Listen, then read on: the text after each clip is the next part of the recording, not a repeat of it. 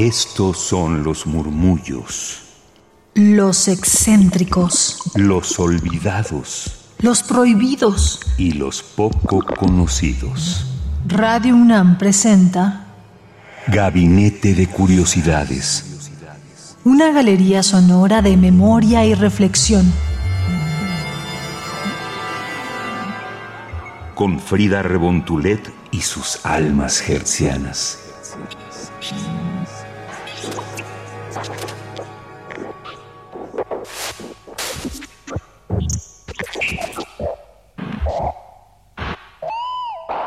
Queridas almas hercianas, ¿cómo están? Sean bienvenidas a Gabinete de Curiosidades. Yo soy Frida Rebontulet y están aquí en Radio UNAM a través del 96.1 de FM o bien por internet en radio.unam.mx. Hoy tenemos una entrega especial ya que hicimos la producción sonora de unas fábulas que yo creo que les van a gustar mucho particularmente aquí para Radio UNAM, para ustedes que nos sintonizan a través de estas frecuencias hertzianas. Les invito a que nos sigan en Twitter, arroba gabinetec-bajo. Y en esta ocasión tenemos Fabudélicas de Eduardo Pérez Contreras, conocido como Spooky. Y este es un libro que de forma divertida, con magia y mucha psicodelia, nos enseña a infantes y no tan peques lecciones de la vida propia, mediante figuras más cercanas a la tradición latinoamericana como el maíz, el zorro, el jicuri, hasta figuras abstractas y universales como el tiempo. En una entrevista que le realicé a Spooky para otro espacio radial, me comentaba que para él en el campo de la comunicación y de crear historias e incluso en la filosofía misma, siempre ha sido muy importante el fondo como primer interés y también particular de él y a partir de ahí la forma, cómo moldeamos o cómo se moldea a partir de los géneros literarios disponibles, ese fondo que se busca comunicar o explorar.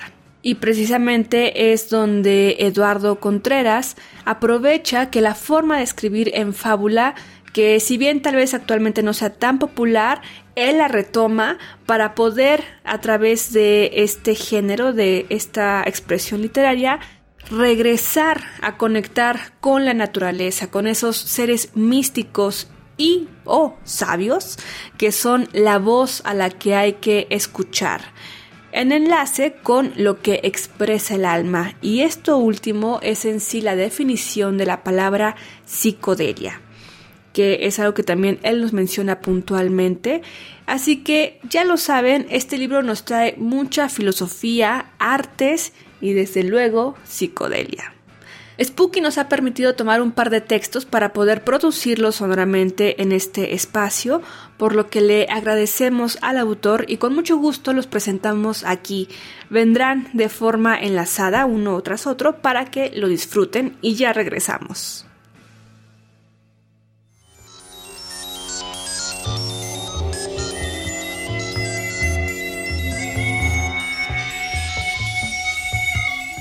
El Coyote y el Peyote, de Eduardo Contreras.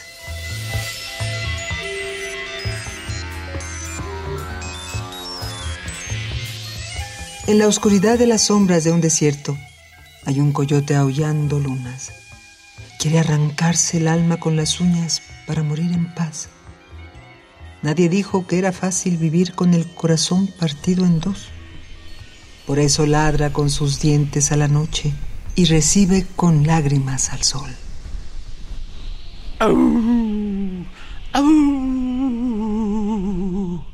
Me siento roto como el suelo del desierto, detenido como el tiempo cuando nos sopla el viento. ¿Qué puede haber más doloroso que el vacío que me dejaste?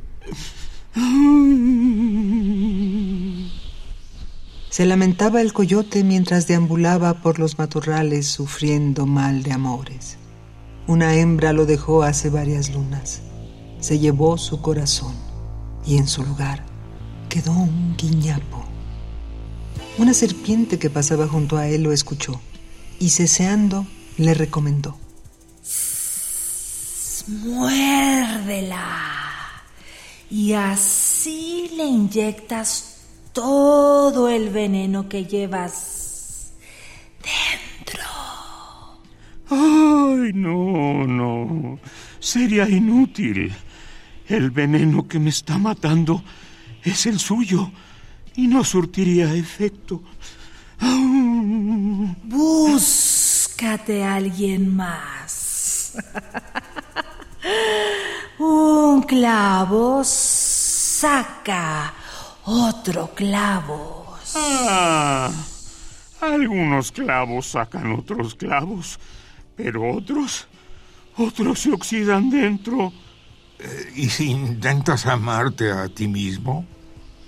El coyote no supo qué decir y se detuvo por un momento frente al peyote que se asomaba al ras de la tierra, junto a una pequeña roca. ¿De qué estás hablando, abuelo? El problema es la hembra que me dejó y que se llevó. Se llevó con ella mi corazón. Pero te dejó el espíritu. Si miras a través de él, te vas a dar cuenta de que es mucho más lo que tienes que lo que perdiste y que no te sobra ni te falta nada. Como animal acorralado, el coyote soltó la tarascada y tragó de un solo bocado al abuelo peyote. El coyote continuó con la cabeza baja su camino y se internó aún más en el desierto. Al cabo de un tiempo, una sensación de mareo comenzó a apoderarse de él y le llegó la purga, náuseas y vómito. ¿Eh? ¿Eh? ¿Qué me está pasando? ¿Qué me está pasando?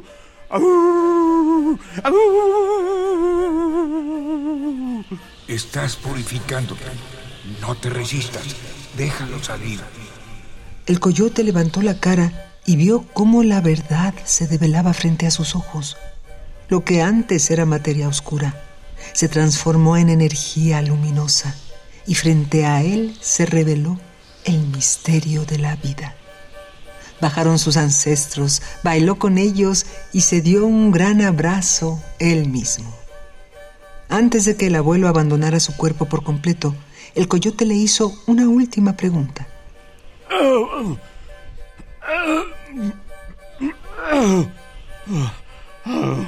Abuelo.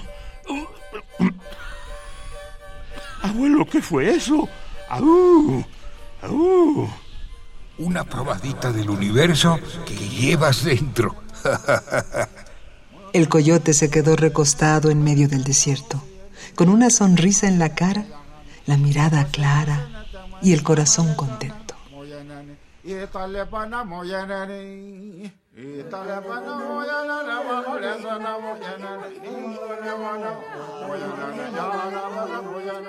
El coyote y el peyote en Fabudélicas de Eduardo Contreras Spooky, editado por Recreo, México 2022. Juan Stack como el coyote, María Sandoval como la serpiente, Jesús Ruiz Montaño como el abuelo peyote y Tessa Uribe en la narración. Operación técnica Miguel Ángel Ferrini. Asistencia de producción Paulín Cano. Producción y dirección Frida Rebontulet para Radio UNAM.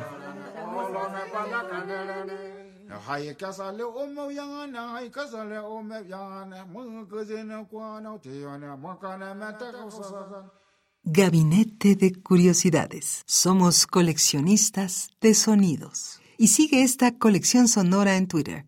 Gabinete C-Bajo. Radio UNAM. Experiencia sonora. El maíz y la lombriz. De Eduardo Contreras. El sol brillaba generoso sobre el maizal, cubriendo toda su extensión con un manto dorado. Eran las doce del día y centenares de aves se habían dado cita para almorzar. Un viento súbito agitó la figura de un viejo espantapájaros que estaba colocado en medio del campo de cultivo y eso fue suficiente para que la parvada emprendiera la retirada. ¿Ya se fueron? Puedes salir. El campo está despejado. Los cinco pares de corazones de la lombriz aún latían a gran velocidad. Al salir de la tierra, defecó sin querer frente al maíz. Mm, ¡Qué vergüenza! No te preocupes. Es buen fertilizante para mi tierra. ¿Tú estás bien? Yo estoy bien. Pero mira, mira cómo te dejaron esos desgraciados. La lombriz señaló el costado derecho de la mazorca que las aves habían picoteado. No es necesario que maldigas. Es lo que necesitan las aves para sobrevivir y prestar ese servicio me hace sentir bien. De lo contrario, mi vida perdería sentido. ¿Comprendes? Pues para mí, si todos esos pájaros murieran de hambre, sería mejor. Entonces, ¿tú y yo no tardaríamos en desaparecer? Las aves controlan las plagas, polinizan las flores, esparcen las semillas de miles de plantas y su excremento, como el tuyo, se vuelve fertilizante para la tierra. Sin las aves, todas las plantas en este campo moriríamos en poco tiempo. La tierra perdería sus nutrientes y terminarías por morir tú también. Ah, ahora resulta que tengo que agradecer a los pájaros por mi vida. Como yo a ti por la mía. Todos estamos conectados de una manera o de otra. Todos somos uno. Gracias por tu existencia, lombriz. Nunca nadie le había dado las gracias por algo a la lombriz, mucho menos por algo tan valioso como su vida. Ese gesto tocó sus corazones y suavizó su juicio. ¿Qué puedo hacer para ver las cosas con esa claridad? Solo observa con atención lo que sucede a tu alrededor y sintoniza el latido de tu corazón con el ritmo natural de la vida. ¿Cuál de los cinco?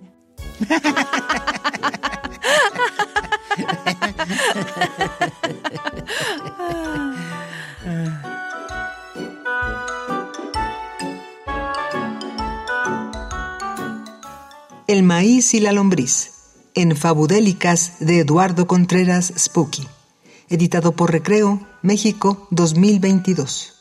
Juan Stack como la lombriz, María Sandoval como el maíz y en la narración Tessa Uribe.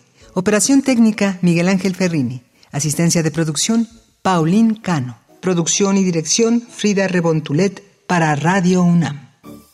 Están en Gabinete de Curiosidades en esta entrega dedicada a la fábula sonora mediante el portal psicodélico que representa Fabudélicas, el libro de Eduardo Pérez Contreras, mejor conocido como Spooky, quien nos entrega 17 fábulas para conectar con lo que expresa el alma, o sea, para vivir una experiencia psicodélica a través de la voz de la sabia naturaleza. Es un libro de colección. Cuenta con las ilustraciones de la artista Mariana Magdaleno López, una verdadera alquimista, y con el prólogo de la escritora y también ganadora de un Ariel por su guion, de Laura Esquivel.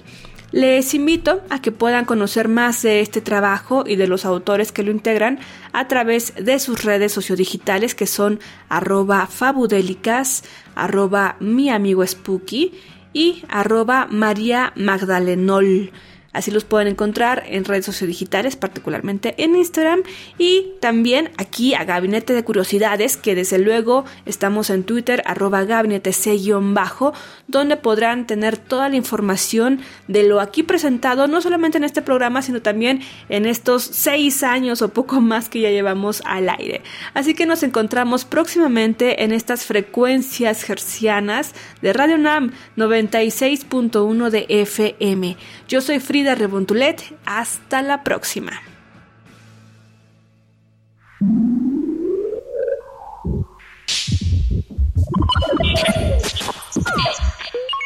Estas fueron las sombras del tiempo sónico. Radio UNAM presentó Gabinete de Curiosidades. Refugio de experimentación, memoria y diversidad sonora. Dispara tu curiosidad en la próxima emisión.